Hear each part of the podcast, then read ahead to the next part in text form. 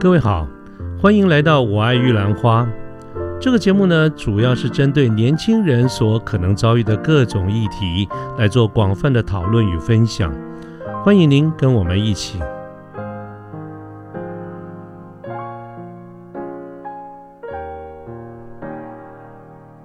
接下来就是要跟大家讨论，哎，就是要怎么样来筛选一些，就是筛选中介，嗯，这样，嗯嗯，这个很重要。对，那首先来说的话，就是嗯，中介的话就是有分两两个，一个是直营店，一个是加盟店。那直营店呢，就是它是由总公司负责的，所以如果可以的话，会建议就是找直直营店。那因为加盟的话，他们就是各个店东啊，如果真的出事的话，那店东就啊倒店这样子，你也找不到人，就是欲哭无泪。真的倒店了，找这个总公司有用吗？他是加盟的。啊，是啊。假设我今天在某一个不，我们不特别指明谁嘛，哈。假设在某一种加盟体系，这个加盟店，然后事后产生了一些纠纷，那不管这个加盟店倒了没有，总公司有没有负连带的责任，还是这是个别的？这应该是个别的，个别的，应该是个别的。那那同样的，假设你说直营，比如说信义都是直营，那我今天某跟某一个店。啊，也这个往来的时候有一些纠纷，那照这样子的理理论，也是那个店个别跟我们的一些往来，也跟总公司无关咯。呃，有时候也要看你的业务还在不在嘛。然后当然就是你主要对店，那当然店后面就是总公司。如果就是也要看你就是遇到的问题是什么样的问题。那如果真的比较重大责任的，比如说就是要那种原价买回，那真的是总公司负责。了解。了解，嗯嗯，OK，对，那我们信义就是全省直营，然后永庆的话，它好像是就是房永庆房屋是直营店，然后永庆不动产是加盟。哦，那我倒还没注意哦，所以都叫永庆有永庆房屋跟永庆不动产，没错，因为他们店数很多，他们有些比较偏远的地方，他们就会就是开就是那种加盟店，就是永庆不动产这样子。了解。然后另外有超市啊、台庆房屋啊，都是他们的加盟品牌之一。哦哦，那为什么要有这么多不同品牌？是市场不同呢，还是做法不同呢？扩张就是对，就是让很多点啊都有店，因为我们信义都是直营的关系，所以其实有些县市是没有信义房屋的，宜兰啊还是什么彰化、南投啊没有。对，好了解。对，然后接下来就是讨论一下那个中介费。嗯哼，中介费啊，其实它是政府是有规范的。政府规范就是 total 不能超过六，那卖方通常都是抓四趴，含在成交价内。嗯哼，然后买方的话就是我们直营店都是一趴，加盟店他会跟买方收到两趴，那总之加总起来是六，就是都没有超过，都是合理的。嗯哼，对，那呃就是卖方跟买方服务费的差别就是在于卖方刚刚提到就是我们是含在成交价内的。所以呢，假设今天这房子成交一千万，你的中介费就是四十万，所以扣掉中介费，屋主实际拿到是九百六。但是不用再拿额外拿四十万出来，就直接从那个一千万里面扣就对了。对，没错。那买方的话呢，就是它是成交价外另计哦，所以今天一千万的房子就是一趴就是十万块，那这是除了房屋价款你要额外负担的。所以对买方而言，真正他他的是一千零一十万。对，没错。那当然，中介费的话，因为我们都会就是有时候我们会开发票。那我们现在都是属于新制，所以房地合一新制的话，你买房付的这个中介费，其实未来如果你要卖屋的话，这些中介费的发票都可以当做一个成本来扣除，像代书费、计税那些都是可以的。对，所以其实缴中介费也还好，对啊，因为这个之后可以扣啊，就跟你的房屋总价意思是一样啊。是是。然后租赁的部分，其实我们也有在做，就是出租方就是我们是收首月的租金，就是一个月；承租方是收半个月。那我们中介做这种租赁的话，其实我们是那种有点服务性质啊，因为我们还是主要做买卖，所以呢，像是那种租代管的部分，我们就比较没有在做。嗯哼。那租代管的话，它就是你每个月的租金都要就是固定要付，那我们那个是一次性的，就是比较不一样。哦。对，那我们比较特别的是，就是因为出租房子有时候真的会怕发生，就是不幸想不开、凶宅什么的，我们有帮忙保险，叫租事平安险。如果真的就是有发生的话，我们有个房价的叠价损失，大概是一百万跟五万块的清运费这样子。清运费，OK。然后商业的话就是有租业大姐就可以帮忙保那个火灾险，就是最高到五百万。这大概就是中介费的部分。嗯哼。那中介费其实买卖屋的中介费主要的用途，因为很多人有时候都会都会跟我们说，哎，就是想要跟我们谈中介费啊，其实我都听得出来。嗯哼。对，那中介费会要谈的人，其实我觉得他们大部分都是不了解，哎，你收那么多中介费，就是到底是用在哪边？嗯哼。对，所以我接下来要跟大家聊的就是关于我们中介费会提供的保护制度。那这一块的话呢，就是保护啊，为什么是需要的？是因为因为买卖房子很简单，就是你价格谈定，然后就找代书就签约。其实这个就是一般就是觉得屋主自首的想法，而是觉得说，哎，这很简单啊，就这样就好了啊。那实际上来说，就是买完房子才是就是。会不会遇到什么问题？这才是就是屋主要担心的。那买方也会担心，对，一旦出了问题的话，就是该找谁负责？那屋主卖掉房子还要管这些事情，他也会觉得很担心。所以这就是为什么我们今天就是房地产交易要透过中介的价值所在。OK，就是提供完整的保护。嗯，没错，对，因为毕竟有问题的话，那个金额都是很庞大的。是是。对，那我们分成就是几块。刚刚前面有提到，就是那个海沙屋，就是氯离子偏高，还有辐射。那海沙跟辐射啊，其实我们都有所谓的检测。那这个通常在成交之前，大家都会问说：“哎，你要不要做检测啊？”这样子。那我们自己公司啊是有规定，像是总价贷如果四千万以上的话，就是有强制要做。然后或者是说那个房子本身可能之前有些状况，那状况啊是比如说。那个厕所啊，我们通常都会有那种塑胶天花板，我们会把那个天花板打开，去看原本的那个水泥的状况。如果有看到有钢筋外露啊的情形的话，我们就会要要做检测。那或是公共的梯间啊，有钢筋外露的情形。那还有就是可能同同一时期盖就同张使用执照的房子，有其他户有做做过检测，可是有超标。对，那这所以这个你们自己会有一个资料库来显示这些资料就对了。对，或者是说真的是有状况，那这个检测的话，我们帮忙做检测，意思就是这个检测费由我们吸收。嗯哼，对，然后当然买方也可以就是觉得不要做，因为 这有时候做了会不会超过很难说。对，所以所以如果说呢，你觉得不要做，不需要做，那就要填声明书。那声明书内容大概就是说啊。未来有一天，如果检测不幸超过的话，你不会对卖方跟 中介提出法律上的主张。嗯，OK。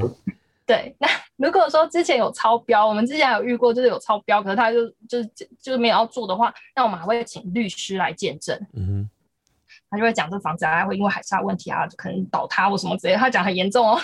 然后你就要听他讲完以后，他说好，我不做检测，这样才能签约。对，懂懂懂。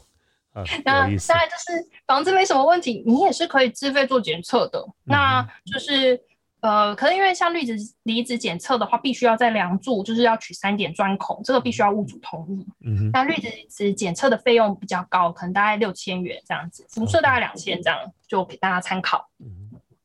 对，那前面有提到就是关于氯氯离子这一块啊，其实我我自己私下想要跟大家分享，就是要不要做检测这件事。对，因为我一般来说，我都会跟大家就是打一个比方，就是今天啊，氯离子含量高啊，其实不代表说这房子一定是海沙屋，因为海沙屋其实还要做其他的结构判断检测才能够确定。那就像你呃一个人啊，如果他今天血压比较高，其实也不代表说他一定有心脏病吧？那这样反过来讲，就是海沙屋是不是一定会至少海沙屋的氯离子一定含量偏高？可以这样反过来推论吗？没错，就是你就想说，你你高血压当然就不一定会有心脏病，可是但你血压高容易就会有相关疾病嘛。对，它氯离子就是一个房子健康的数值。是，对。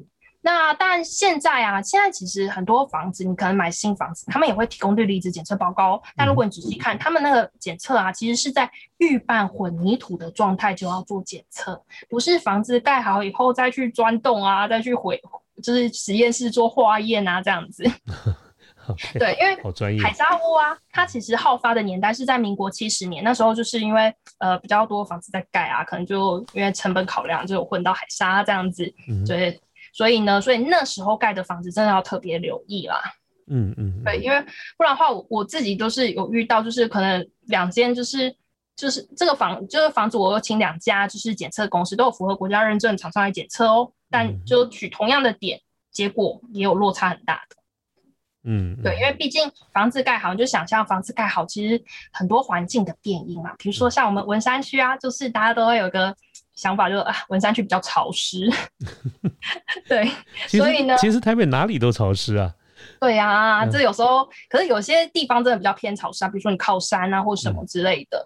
那当然有时候可能楼上在装潢，楼上装潢可能铺砖啊、铺水泥啊，你说那水泥会不会就是因为水的关系有慢慢渗透下来到我到我的梁柱，所以我的梁柱取点会比较高？这种真的很难讲。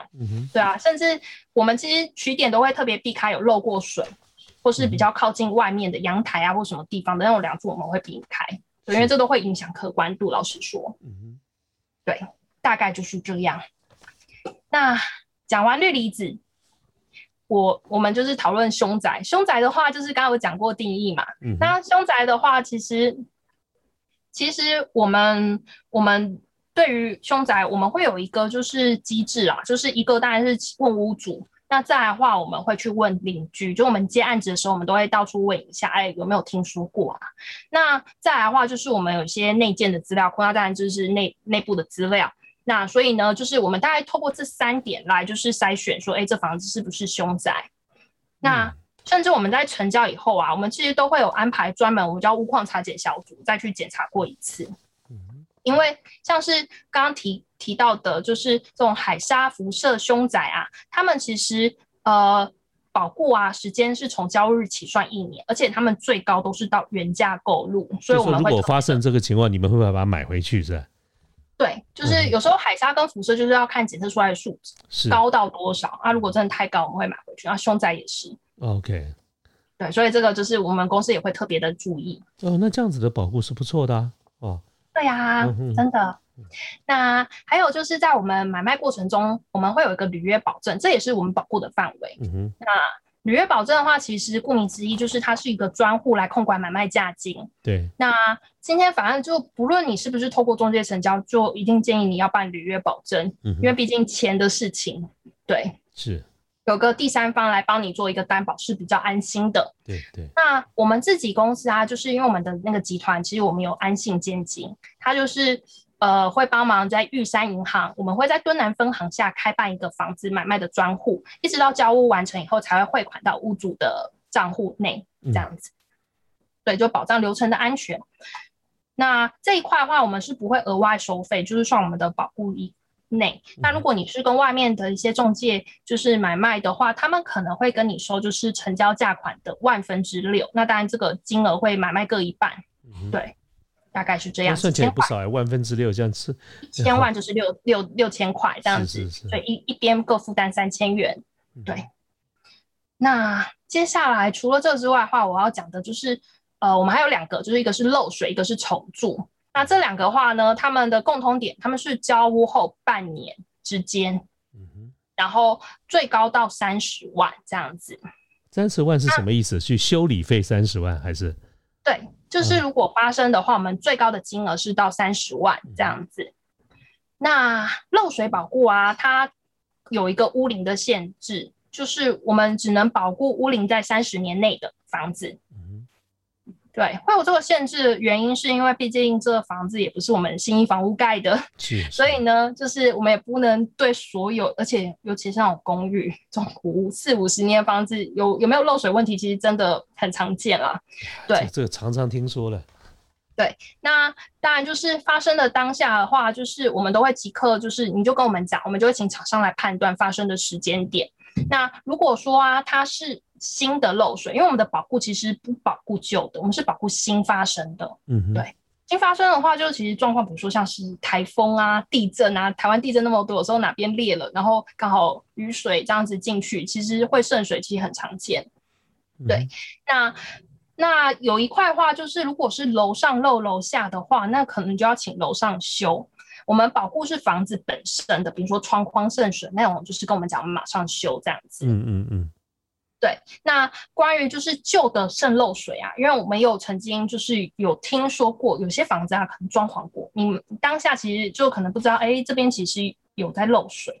那可能后来你买了以后才发现，哎，这房子怎么我把这边拆开，里面居然有个铁盘在接水。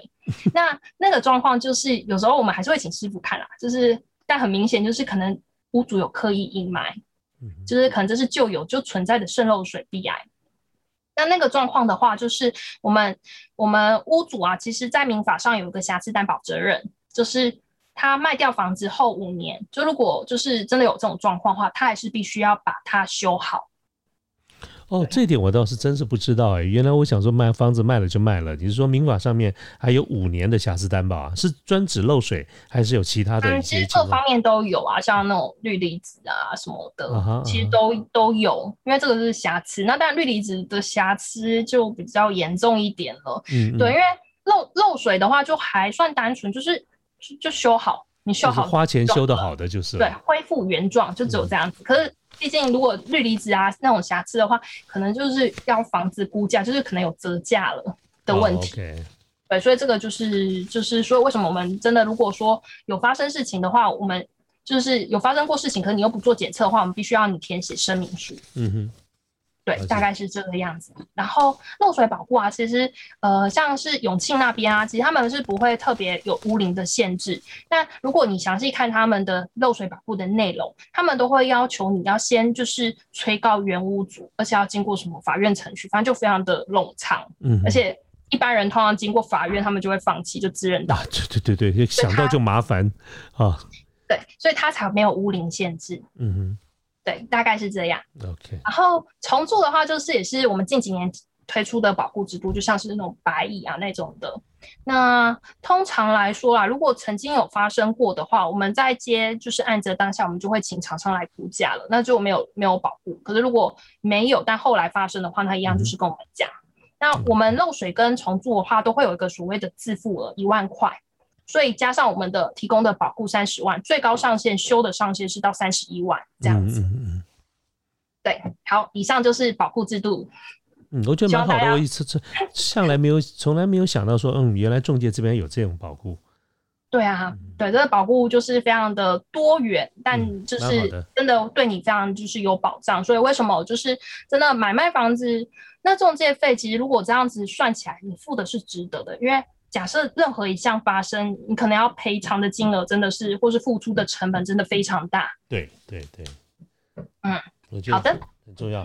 OK，那那我们怎么样来挑选一个配合的呃业业务呢？就是业务的筛选的部分的话，首先就是看你选择的区域。对我通常会建议啊，就是如果说你要找，比如说文山区的房子，那你就要找当地的业务。要找大安区就找当地的，对。虽然说我们是直营店，就是各个区域的房子每一个人都可以卖，但其实毕竟就是你还是有那个熟悉度。然后当然新的案子如果出来的话，呃，当地的业务也会第一时间知道。那我将来要卖房子，我可以找你吗？我不在文山区，我在板桥。哦，可以的。可是我要，可是我要你来处理，不不不找别的 sales 可以吗？嗯，如果我们有跨县市，比如说台北跟新北的话，我们通常还会多找一个人，就是买一送一的概念。啊哈，对，这样会比较好吧？就是 我们两个人都会服务，但我们自己会就是就是说好怎么样来负责这样子。OK，好，知道了。对对对，嗯，好，所以就是第找屋的话，就是要就是长期跟当地的业务维持良好良好的关系，这样你可以抢先知道我们所谓的 A 案。A 案就是，对，我们叫。我们内部有对，因为这是 Apple 啊，没有什么苹果、芭乐，就是 来说那房子是好的案子还是不好的案子。嗯哼，对对对。然后 B 就是芭乐是？嗯，对啊，就是。OK OK，好，这样子。然后再就是，其实如果你找大间的房仲公司，其实像我们信义对服务品质就是要求很高。我们每张名片上面其实都有客数专线，嗯哼，然后而且我们其实现在就是他越要求越高，其实我们每次带看房完房屋，我们公司还会主动发简讯，就是要求哎你要评比一下，就哎今天带你看的感觉怎样啊之类，所以其实我们现在压力蛮大的，OK，而且特殊案件的话店长会处理，就是就比较严重这样子。嗯哼，那刚刚讲到你有没有被克克诉过？克数哦？哎是没有没有直接被克数啊？啊哈 对，可是有遇到很怪的客户，就这样。，OK，好，对，那刚刚讲到名片嘛，嗯哼，我们通常啊，就是可以透过名片来认识一个业务。首先呢、名片上面都会印职级，比如说是最常见应该是业务人员，我讲的都是信义哦。嗯哼，然后再来的话就是有主任，然后再来的话就是有一种是烫金的，就是叫专案经理。那专案经理通常就是有一定的绩效累积，可能替公司赚了一千万至少。嗯哼，然后这个就是可以大概知道，哎，这个人大概就是呃业绩状况，OK，对服务的就是绩效如何。，Top 那 Sales，呃，对，就是可以大概观察，但也不代表说是完全用这个来判断一个人。我觉得，嗯哼，那但但至少是一个重要的一个参考依据就是了。对对对，就至少他有有一定的经验，就是你可以是稍微稍微了解一下。那另外还有一个就是可以可以就是观察的，就是他们我们上面都会有一个 S 开头的六位数字，嗯，那是我们的员工编号。那数字越小代表越资深，比如说一开头或二开头都可能是那种比较元老级或者服务很久的。嗯哼，那三开头的话，应该算是中生代，像我自己就是三开头的，哦，你是中生代啊因为这种产业真的留下的人啊哈，淘汰率很高啦，就是可能我大概做一年，就大概就剩下就之前的就对。当一年就当学姐了是吧？对啊，其实更快。对。更，快，然后四开头的话都比较是那种新进人员，嗯哼，大概是这样。是。然后一般来说，如果说你在网络上先看屋的话，你也可以就是稍微看一下，就是呃，因为网络预约看屋啊，你可以选择业务，我们现在都提供多元的选择。嗯，那一般分成四类，那最常见的话就是你可以看到就是接案子的人，他就是跟屋主接洽，就是最熟悉案子的，你问他就是哎屋主状况，他也都可以回答得了你。嗯哼那是接案经纪人，然后再来就是带看达人。那带看达人的意思就是这间房子他可能带很多次，所以他通常也蛮熟的。嗯嗯嗯那还有一个是社区接案达人，就是这个社区他有接到很多间，那你也可以跟他看，他可能可以跟你多带一些案子啊，或分享一些其他房子的状况。嗯哼，然后最后就是店长推荐啊，通常是可能是新进人员或是最近有刚成交的。啊，对那讲完这么多，其实重点就一个，就是如果今天你跟一个业务看房子，你后续想要谈这间房子，就只能跟带你看屋的同事谈。哦，就是这次就是谁带你看屋，以后他就是 account sales 就对了。呃，就是如果你要谈的那间房子是他带的，就要他带他来帮你谈。哦哦，OK OK，对对对。那如果特殊原因，可能比较想要请谁帮忙谈的话，就是可以先讲，也也是说可以的。那当然就是当时带你的看屋的同事一定会有站站趴这样子，啊哈，所以任选带看的业务大概是这样。懂了。嗯，好，然后会不会讲太久啊？大家会不会累？呃，不会不会，没关系啊。呃，因为录制时间的关系呢，我们节目是分段的播出的，所以欢迎各位继续收听我们后面的各期节目。